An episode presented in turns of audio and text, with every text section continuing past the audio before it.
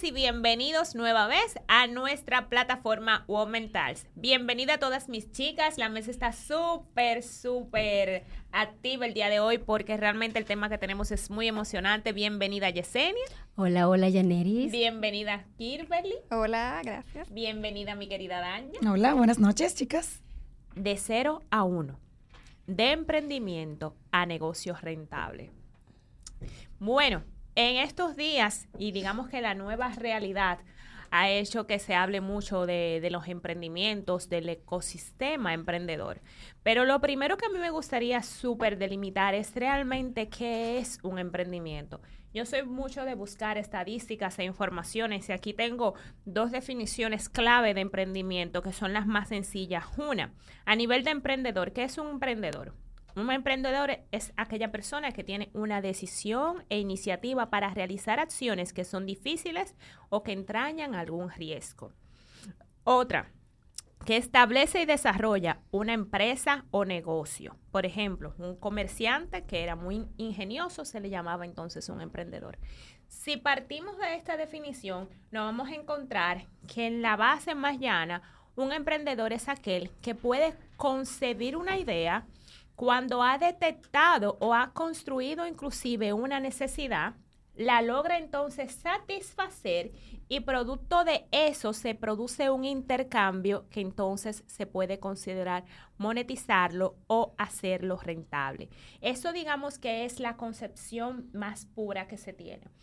Pudiéramos también llamar entonces un emprendimiento aquella persona que toma entonces una idea de negocio como tal y lo rentabiliza.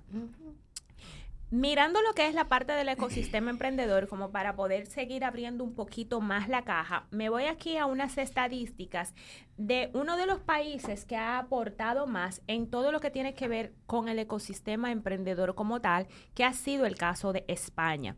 Aquí en España, al día de, bueno, digamos que al día de hoy, porque está, está al 2022, un total de 11.100 startups que trabajan en esas startups, 140 mil personas, 149 aceleradoras, 99 incubadoras, 6.446 inversores privados, 366 grupos de inversión. Un ecosistema que va en auge muy parecido a un Silicon Valley. Para no tomar mucho tiempo y no describir lo que es cada uno de esos, pero si hablamos de emprendimiento, también es bueno que nuestra audiencia vaya entendiendo que, por ejemplo, las startups son aquellos emprendimientos que tienen una base específica en la tecnología, por lo cual pueden tener un crecimiento exponencial. Cuando hablamos de aceleradora, son aquellos equipos profesionales que pueden entonces lograr que estos nuevos emprendedores puedan sentar base y hacer entonces de ese emprendimiento una idea de negocio rentable y poner en curso. Una incubadora es el paso previo. Es cuando todavía tu emprendimiento no está para hacer un negocio como tal. Tú estás en una etapa muy incipiente. Tú no tienes Igual como su nombre lo indica. Tú pones el bebé en la incubadora cuando no está preparado para salir al mundo. no estás listo. Correcto. Sin embargo, tú tienes una idea que pudiera ser maravillosa, que pudiera tener inclusive una detonante social importantísima y cambiar el rumbo de la humanidad pero le faltan pasos a nivel empresarial. Y evidentemente en ese sentido es que aparecen todas las modalidades de inversión que hablábamos en un episodio pasado para invertir esos capitales semillas, que son esos capitales que permiten que esos procesos cuando están naciendo puedan ser trabajados hasta llegar al punto de lograr estabilizar, estabilizarlos como un negocio como tal.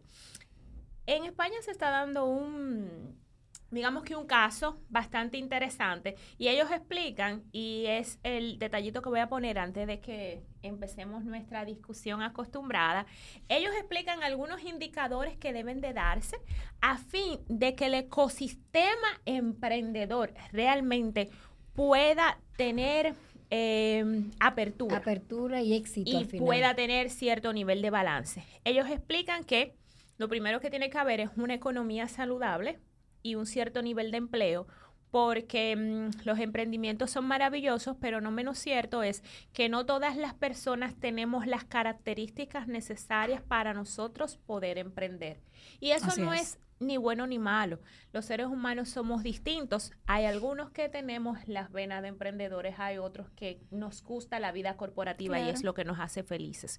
Entonces, otra cosa muy importante y en la cual la señorita aquí Kimberly es experta, es la parte de la imagen y la reputación bajo la cual se tiene que construir no solamente el emprendedor, sino también el ecosistema alrededor de él. Eso significa que desde las entidades que van a regular, eh, los abogados que lo van a acompañar, el economista, el contable, el que va a trabajar la logística, los que van a trabajar la operación, las mismas entidades estatales, todo lo que tiene que ver con ese ecosistema tiene que manejarse de la manera más transparente y digamos más eh, honesta posible un ecosistema innovador, un ecosistema que tenga la suficiente capacidad para ser flexible, para ser abierto, para buscar nuevas formas para promocionar, para aprender, para inyectar el capital. Y en ese sentido, vemos cómo se está dando alrededor del mundo muchos casos muy, muy, muy interesantes, donde se están haciendo programas inclusive televisados para poder inyectar capital, para poderle explicar a la gente por qué tu negocio no resulta de la forma en que lo tienes, que no necesariamente significa que eso sea una idea inadecuada, sino que el rumbo que le estás dando no es el más idóneo. Y también la innovación empresarial, y ahí es que vamos a empezar. Tener un emprendimiento no significa que tienes una empresa. Por eso, lo llamamos el tema de hoy de cero a uno. El paso cero es tú tener esa concepción de esa idea, donde tú identificaste ese nicho de mercado que tenía una necesidad, que con tu idea tú vas a poder satisfacer. Tú puedes tener una idea maravillosa, pero ahora estamos en el proceso donde debes de escalarlo, debes llevarlo a un negocio rentable. A mí me gustaría que comenzamos a, a sentar estas informaciones. Y en ese sentido, Yesenia, te pregunto, a nivel legal, ¿qué podemos conceptualizar, digamos, que estamos estableciendo algunos conceptos básicos, qué podemos conceptualizar como un emprendimiento? Bueno, como tú decías hace un, momento, hay varias conceptualizaciones que todas siempre van a girar, desde mi punto de vista, en un eje central. Y va a ser en la idea. Yo digo que la idea es ese ¡pum! bombillito, bombillito. Que se prendió.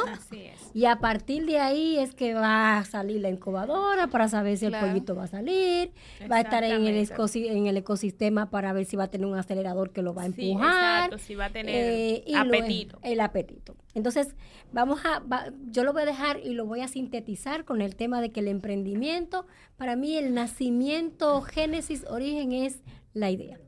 ¿Y por qué me, quiero detener para darle el aspecto legal, formal a esto? Porque esta idea, aunque nace sin un valor, en el momento en que se conceptualiza y ya entra a la cabeza del ser humano, evidentemente ahí ya comienza una formalización de lo que puede suceder a futuro con, esa idea. Por eso es que en todos los países tenemos la conceptualización de un tipo de derecho, que es el derecho de propiedad intelectual. ¿Por qué? Porque tú tienes la idea. Fantástico. Muy bien. Pero si esta idea tú no la sacas de tu cabeza. Y la plasmas. Y la plasma, se te quedó ahí.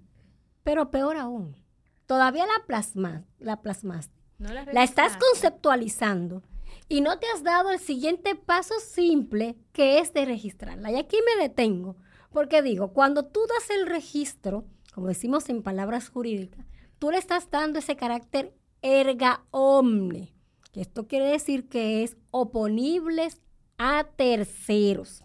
Esa idea que ya salió de mi cabecita, que yo la escribí, que le creé todo una conceptualización y un mecanismo de cómo desarrollarla, yo me voy a una institución y registro creo que lo escuché en, uno de los episodios pasados, no solamente registrar, digamos, que es un nombre comercial, también registrarle la marca, registrar el eslogan.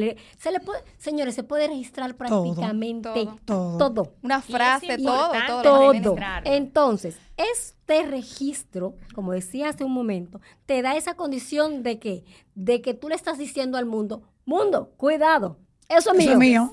Lo que salga de ahí, sea bueno y sea malo, es, mío. Claro que sí. Entonces, ya el legislador, la institución, el país, el sistema, te le da una protección. También se le llama el tema del derecho a patente, porque también tenemos un derecho industrial, que ya eso es otro concepto, pero también va ligada a la misma situación. Entonces, evidentemente, inmediatamente usted eh, le nació la semillita, me gustaba mucho cuando hablabas de la semillita ahorita, y tú dices, bueno, pues esa semillita vamos a ponerle nombre y apellido para que nazca, y vamos a darle un acta de nacimiento. Y ese acta de nacimiento no es más que ese registro. Usted nace y ¿qué hace su, mamá? Van y lo llevan a la oficialía. Es lo mismito con la idea. Así es. Así es. Ahí me voy a detener y voy a contar una, una anécdota que básicamente fue un libro que estaba leyendo eh, hace una semana, más o menos. Y vi en New York, hay una, había, ya murió, una fotógrafa que tomó unas fotografías de claroscuro literal espectaculares, espectaculares, y ella se distinguía porque tomaba estas fotos desde el mismo ángulo. Ella era niñera y cuando ella salía a pasear los niños, eso era en el 1940, 1930, cuando ella salía con su mega cámara en ese tiempo a pasear los niños, ella tomaba unas fotos que terminaron quedando espectaculares. Ella murió sin poder tener ningún beneficio económico de por esas fotos. Esas fotos. Sus hijos no tuvieron ningún beneficio económico por esas fotos. ¿Qué pasó? Los hijos de los niños que ella cuidaba vieron, tomaron la vieron y revelaron esas fotos. Tomaron esas fotos, las registraron, sacaron unos libros de fotografía, yo ninguno son fotógrafos, sacaron unos libros de fotografía y ahora ellos están en Forbes. Mm. Como Lucrándose de, de eso. y viste, que la idea no fue de ellos. libros de la fotógrafa. Entonces, ahí está la importancia de tú entender que una vez tú tienes una concepción que tú sabes que funciona, mira, puede ser un libro, puede ser un diseño, puede ser una foto, puede ser un logo. Y ahora mismo una frase. puede ser o sea, ahora mismo una frase, si tú no lo... El logotipo, la frase, de, el negocio. la marca, el eslogan, la misión, visión, valores, todo, se registra. Debe de ser registrado. Todo. Y es, tan, señores, y les voy a decir una cosa, uno de los sectores en República Dominicana y prácticamente en todo el mundo, donde esos registros son tan simples, precisamente lo maneja en propiedad intelectual. Por ejemplo, aquí en República Dominicana, la oficina encargada de esto es ONAPI. ¿Y saben qué? Y esto no es una cuña para ONAPI, tiene muy buen servicio. Algunos momentos se satura, pero todo tú lo puedes hacer en línea. Tú puedes pagar en tarjeta de crédito. Tú tienes tu certificado de registro, quizás en un día o menos, si tú cumples con todos los requerimientos. ¿Qué situación tiene? Bueno, mientras más ideas, más emprendimiento, hay algo que esto es importantísimo. Si tú registraste, le voy a poner el ejemplo Punta Cana, para República Dominicana y para el mundo entero. Punta Cana es una marca. Punta Cana, Punta Cana en sí vende. Señores, tú vas a registrar Cana Bay y te van a decir que no. Tú vas a registrar puntalazo y te van a decir que no. ¿Saben por qué? Porque ya, y esto sí es importante, propiedad intelectual que te está diciendo, que te va a cuidar de que te dupliquen. Entonces ya la creatividad hay que ser más creativo todavía, porque ya hay demasiadas cosas registradas. Eso es eh, eh, eh, un de orden que, le, que les coloco a nosotras las chicas que queramos emprender y que lo primero que estamos pensando es, ¿y cómo yo voy a llamar a mi idea y a mi negocio? Apliquémonos. Así es. Danya, desde tu punto de vista, imaginémonos que estamos frente a una idea y queremos llevarla a ese siguiente nivel, que es poder rentabilizarla. Desde tu punto de vista, ¿cuáles son esos pasos que tú pudieras recomendar para que esa idea entonces pueda ser rentable, pueda operar y pudiera luego convertirse en una acción realmente empresarial? Bueno, todo depende si realmente nos vamos al concepto que estamos hablando ahora, si es un emprendimiento real, no cualquierizando la palabra. Un emprendimiento comercial, vamos a decir. sí, se puede tomar de la manera comercial, pero ya es comerciante. Porque es que un emprendimiento y, un comercio, o sea, un comerciante no es lo mismo. Si vamos de la mano de lo que es un emprendimiento y tú te acercas y tú quieres saber cómo tú lo puedes hacer rentable, todo va a depender del, tipo de emprendimiento que sea. Porque también debemos tomar en cuenta que hay emprendimientos empíricos que si realmente surgen con una idea y se desarrollan y suplen una necesidad y hay un emprendimiento profesional. Y va a depender de ese tipo de emprendimiento si tu si tu rentabilidad va a ser mayor o menor. Sobre todo, ¿en qué se basa? Entonces, básicamente tú tienes que llevar el control de todo, de tu inventario, de tus gastos, que tu mejor aliado sea la tecnología, porque ahora mismo eso es lo que te, te eleva, te ayuda a subir. Entonces, asimismo, tú tienes un plan de negocio y cuando tú lo llevas, por ejemplo, a tus finanzas, a la banca, que te apoyen cuando tú tienes un emprendimiento, lo primero que van a evaluar es eso. ¿Qué plan de negocios tú tienes? qué factible ¿Qué tan factible sea y sostenible en el tiempo? Que no es una fiebre de hoy porque hoy eso es lo que está de moda. pero la idea no fue tuya, pero un emprendimiento porque te lo venden en algo que tú deseas. No, imaginémonos que sea un negocio enfocado a suplir la necesidad del COVID. Que tuvimos dos años COVID por aquí y por allá. Pero ya el COVID técnicamente está controlado. Entonces, ese, emprendimiento no, va a ser sostenible en el tiempo. Y no lo fue. Mucha gente se tuvieron, discúlpenme el término, que comerse la mascarilla. Entonces, eso ya no era un emprendimiento. Y eso es lo que quiero que tengamos claro hoy. Le dejemos claro a nuestras chicas. Se llama ser oportunista. Que no ser sabio. Eso es a nivel comercial. Comercial, por eso no es un emprendimiento. Que saber diferenciar lo que es un emprendimiento de una oportunidad. Y en algo que tú decías, me gustaría hacer mucho hincapié eh, como inversionista y como estructuradora de negocios. Una de las cosas bases que uno mira para poder decidir qué tanto capital puede colocar en un emprendimiento es justamente qué tan basado en la tecnología está. ¿Por qué? Porque no menos cierto es que nuestras manos tienen cierto nivel de límites y cuando tú tienes, digamos que tu producción proporcionalmente enlazada a la cantidad de personas que te tienen que estar fabricando eso, pues entonces tu rentabilidad siempre se va a ver mermada. Sin embargo, cuando tú tienes ese emprendimiento con una base en la tecnología, tú puedes tener un crecimiento exponencial y puedo poner dos ejemplos muy rápidos. Un ejemplo es lo que está pasando ahora, por ejemplo, con el metaverso. Ahora, con el tema del metaverso, está saliendo las obras de arte, se están vendiendo más en el metaverso que lo que se están vendiendo en el offline. ¿Por qué? Así es. Porque para tú vender eso en, en el offline, lo primero es que tú no tienes la capacidad exacta de poder hacer la réplica. Lo otro es que eso que tú estás haciendo puede tener un daño material y entonces eso está susceptible a valoración en el momento en que se vaya a vender. Ah, ¿cómo así? Claro, imagínate que tú hiciste una pintura y esa pintura fue en el 1900, ahora estamos en el 2022. Es verdad que en el tiempo ha cogido un valor, pero es verdad que hasta en un barco se pudo haber mojado y se acabó la pintura. Entonces, a la hora de negociar la pintura, tú no la encuentras. Entonces, eso es una razón. Pero también si nos vamos a poner otro ejemplo, yo pienso que en un episodio anterior yo hablé de un emprendimiento que aquí se estaba dando muy bien y en Latinoamérica completo, porque lo estuve revisando en toda Latinoamérica, que era el tema de los deliveries sí, se me fue mencionado en un podcast anterior. ¿Qué pasa con eso? Ese emprendimiento está basado en la tecnología porque ellos están vendiendo su servicio a través de una pantalla. Sí es verdad que hay un back office, sí es verdad que tienen que haber deliveries para llevar los productos, pero el servicio básicamente y lo que ellos cobran es el uso de su plataforma. Igual que, por ejemplo, una plataforma de crowdfunding, ¿qué cobra? La plataforma, la capacidad de tu poder y la logística que a un inversionista que está, no sé, en la India con un proyecto que está en Puerto Rico. Entonces tú estás cobrando la plataforma y es muy importante que nuestros, eh, nuestras emprendedoras vean la posibilidad de tecnificar y masificar lo que hacen apalancadas en la tecnología.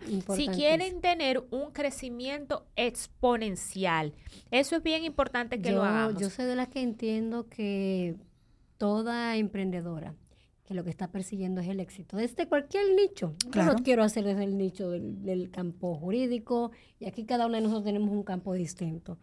Estamos las cuatro obligadas a abocar, número uno, un sistema, número dos, la tecnología, si queremos la masificación de nuestros, de servicios. nuestros servicios o productos, porque si no, no vamos a quedar local, no vamos a quedar en el chin en el poquito. Y a partir de ahí sí vamos a estar contentas, pero no vamos a hacer más que eso. Exacto, eso es correcto. Y que te quería comentar con relación a lo de los deliveries, que muchos eh, emprendimientos han sido éxitos porque se han basado en una oportunidad, que ven en el mercado que hay una necesidad y buscan una manera más creativa de poder, de poder satisfacerla. Por eso muchos emprendimientos realmente también han fracasado porque solamente ven que hay mucho de algo y que eso va a resultar posible o que va a ser viable. Y no, están vendiendo mucha, eh, se está vendiendo mucho de algo, yo puedo hacerlo con otro color y que se venda también. Sí, eh, y fracasa. eso, es, eso es interesantísimo, porque creo que lo conversábamos hace un tiempo en uno de los episodios pasados, el tema de los emprendimientos desde el punto de vista de dos concepciones. Tú puedes tener el emprendimiento, porque siempre vas a ver la idea versus esa idea aplicada a una necesidad. Que muchas veces esa necesidad está y tú simplemente fuiste ojo visor y la detectaste. o en su defecto, que todavía es mucho más creativo y por acá creo que la joven acá me puede decir que muchas veces las necesidades las crean. Entonces, en el tema del emprendimiento hay dos maneras de ver cómo, bueno, desde cero a uno, como se llama nuestro episodio. ¿Por qué? Porque cuando hablamos de cero es que no hay nada. La idea solamente. Y tú la sacas, no, ya está la idea. la idea está aquí. Es tuya. Ahora, cuando tú me estás hablando. Vamos a ver. Exacto, ¿cómo la veo? Entonces, cuando es de cero a uno, es porque ya en el uno tú la concretizaste. Pero también hay emprendimientos que, ¿por qué no? Ya la idea está en uno ya están materializadas, pero tú detectaste quizás otros nichos importantísimos de necesidades que la creaste o las eh, eh, eh, o, las comprobaste y ese emprendimiento, aunque quizás la idea matriz no es tuya, pero quizás hasta mejoraste y te puede ir muchísimo mejor que el original. Así es. O cosas, o cosas que realmente fueron exitosas y tú ves una oportunidad también de mejorarlas. De mejorarlas. Por ejemplo, en pandemia, cuando las mascarillas, que eso era terrible. Sí. muy horrible. Alguien se imaginó, creó lo del sujetador, para que sea más fácil y no se perdiera y después para que sea más cómodo. Entonces son cosas que yo no me lo imaginé y nació de una necesidad también, pero ya de un objeto creado que todo el mundo tenía que usarlo. Exacto. Así es. También es bien importante y para llevar un hilo conductor que le pueda dejar a nuestra audiencia una idea más clara de lo que tú debes de hacer cuando tú tienes un emprendimiento, si quieres realmente llevar de ese paso cero a uno. Una vez ya tú identificaste que tú tenías realmente ese polvo en oro, que tú tenías esa idea que podía satisfacer de una manera creativa, una necesidad del mercado, tú también tienes que comenzar a estructurar eso con una visión empresarial. Una cosa es tú tener un concepto rentable y otra cosa muy distinta es que eso se pueda convertir en una actividad empresarial sostenible. En ese sentido, tú tienes que ver, y siempre repito lo mismo, tienes que ver que tengas varias bases cubiertas. Es como un juego de béisbol tú tienes que decir, listo, mira, tengo que tener la parte legal cubierta. Como siempre hemos hablado en otros episodios. Si tú tienes que tener la parte legal cubierta, mi amor, regístrate. Mi amor, sí, exacto. Si lo que tú estás haciendo necesita derechos de autor, búscalo. Si sacaste el nombre, regístralo. Eh, si es el logo, regístralo. Si es una concepción de una idea, regístralo. Si fue un libro, vete a onda y regístralo. Aquí y afuera, regístralo. Hay aplicaciones eh, que que sirven internacionalmente que inclusive lo puedes hacer. Si es una creación digital, regístrala. Ahora, a eso también darle un marco regulatorio. Ok, listo. Yo sé que esto va a tener unos gastos, que yo voy a necesitar hacer un contrato, que yo voy a necesitar hacer unas facturas, que yo voy a necesitar buscar apoyo. Entonces, identifica para ti qué es lo mejor y busca la manera de tener un marco regulatorio. Dependiendo de tu actividad, pongamos un ejemplo. Si eres un consultor, de repente a ti te conviene entonces registrarte como consultor pero es diferente. No es lo mismo utilizar tu cuenta personal que se supone que está creada para tus gastos personales que utilizarla para cobrar el dinero de tu trabajo. ¿Y qué lo diferencia? Dos cosas. Primero, que tú te hayas registrado aquí, por ejemplo, que te hayas constituido en una IRL. Y lo segundo es que hayas llenado un formulario en el banco donde tú digas, mira, esa cuenta no es una cuenta personal. Correcto. Esta es una cuenta de negocio bajo mi RNC personal, donde el dinero que va a estar entrando y saliendo de ahí es producto de ese es producto de esas actividades comerciales que voy a hacer. Sí, y disculpame un poquito ahí para que no sigas ahí. Señores, la informalidad tiene un costo, y alto. No, que como yo empiezo desde cero, de que voy a de una vez a crear una empresa. Tú puedes ir paso a paso, registrándolo y sobre la marcha tú vas haciendo paso a paso. No es no le estamos diciendo, chicas, que quede claro, que de hoy para mañana ya constituyan la empresa, tengan todo, ¿ah? No, pero paso a paso sobre la marcha. Pero, Daña, te voy a decir algo. Y te lo voy a decir porque yo lo hago a diario desde mi oficina. Muy barato. Es muy, económico. Eh, eh, pero por, desconocimiento no lo Mira, te voy a decir algo. Es que cuando tú tienes esa idea, tienes ese emprendimiento, probablemente, a menos de que tú seas la superwoman, ¿sabes qué? Tú vas a necesitar asociarte con alguien, vas a necesitar tener a alguien. Entonces, ahí es que viene ese famoso derecho societario que te da lo que decía Yaneri hace un rato. Tú vas a conceptualizar qué a ti te acomoda porque tú tienes una logística de facturación, tienes una logística financiera que tienes que responderle a tus clientes y al Estado. Y, no, y vamos ahí en un punto. Miren, chicas, cuando usted tiene un empleo, su empleador se encarga por usted de hacerlo todo porque usted es el empleado y usted pagó sus impuestos, hizo su declaración y todo de una vez, porque la empresa, que es el mecanismo de retención, lo tiene que hacer por usted. Pero entonces ahora usted dice, ay, ya yo me cansé de trabajar para otro yo me empoderé y voy a trabajar para, mí. Pues entonces empodérese y coja también hacer lo que usted necesita de la manera correspondiente. Usted, ahora. Entonces ahora ya usted no tiene un empleo, entonces ahora le toca a usted regularse usted. Puede ser, y lo he visto, puede ser muy triste que después de muchísimos años de trabajo tú te encuentres con una factura catastrófica, que tú debes muchísimo dinero de, la renta, de impuestos, de todo, porque Lo que tú no entiendes es que todo lo que tú estás poniendo en esa cuenta personal está enlazado y que como tú no lo justificaste, se sobreentiende que el 27% tú te lo ganaste. Janeri, no te vayas más lejos.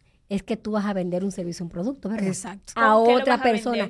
No, te voy a decir lo siguiente. Si tú no estás, como estaba diciendo Tanya, si tú no estás regulado, constituido, registrado, tú te vas a encontrar con muchísimos clientes que quizás quieren ser tu cliente y simplemente lo, vas a perder porque ese cliente te va a decir, ¿y tú tienes un comprobante fiscal? Así mismo. No, pero ¿por qué tú no lo tienes? Porque simplemente no pagaste, como yo estoy estableciendo, no es una suma catastrófica, ¿para qué? Para que te regules.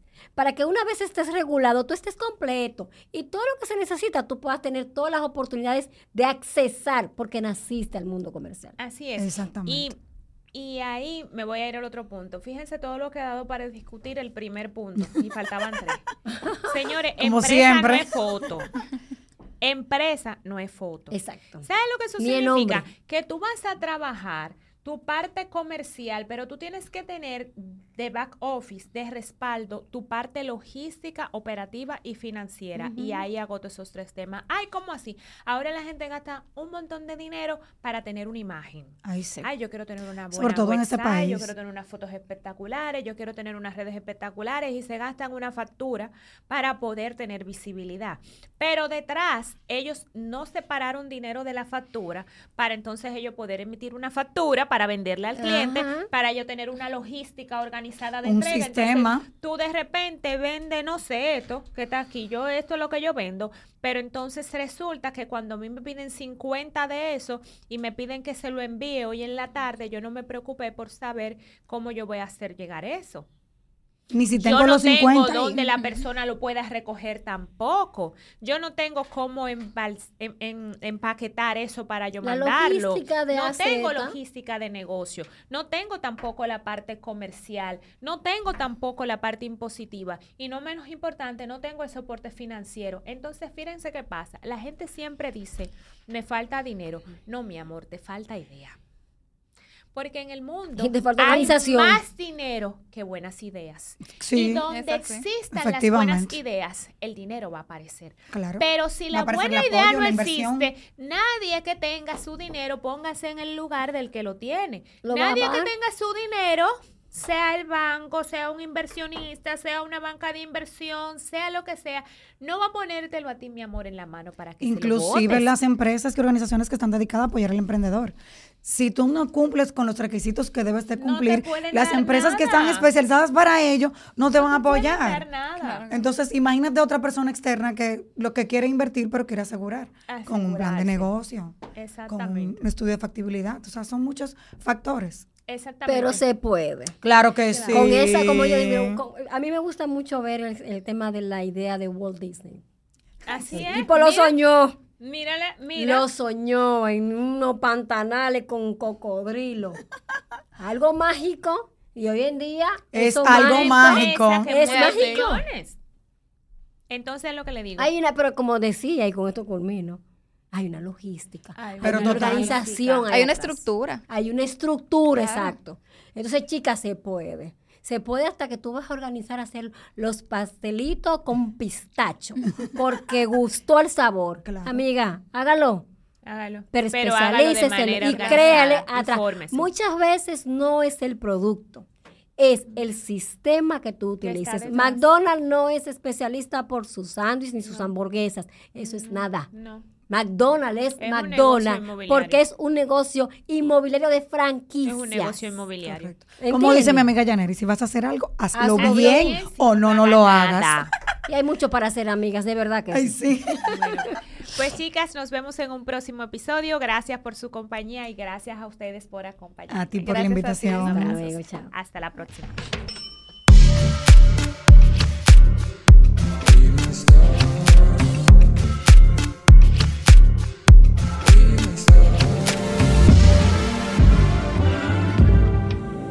women's talk.